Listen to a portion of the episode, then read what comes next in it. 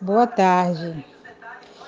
Olha, infelizmente, mais uma vez foi adiado o julgamento. Ele seria para o dia 4, agora de março, de forma presencial. Foi adiado para o dia 31, hoje, quarta-feira, que ia ser de uma forma virtual, por videoconferência. Eu, junto com toda a minha família, estamos reunidos aqui na minha casa até esse exato momento, esperando por esse julgamento, onde na qual não tivemos nenhum parecer da justiça sobre o adiamento. Fiquei sabendo porque acabei de entrar em contato com a Justiça, é, o Ministério Público, né? E foi aonde realmente eu tive um parecer, pois mesmo no fórum, aonde eu também cheguei aí nesse dia de hoje, não obtive nenhum parecer positivo, pois lá no fórum não tem ninguém da primeira vara para passar nenhuma informação.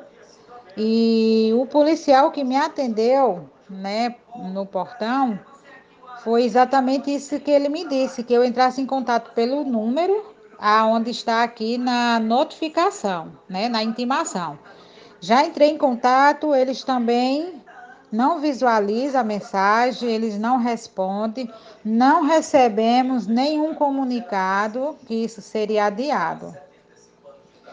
Então, nós como família nos sentimos, na verdade, humilhados em relação a isso.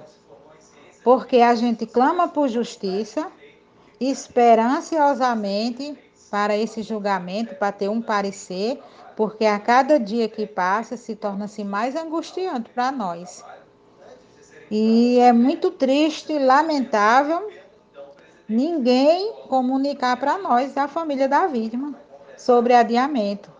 E ficamos na espera, onde vem repórteres, né, para saber, para dar um parecer à sociedade é, aonde vizinhos e amigos ficam também todos ansiosos para saber um resultado e infelizmente ficamos de cara no chão por responder que não houve e que mais uma vez vai ser adiado. Então, para nós é constrangedor e para nós está se tornando é cada dia mais dolorido, na verdade. Não está sendo cansativo, não, porque nós não vamos desistir de jeito nenhum. Mas está sendo complicado.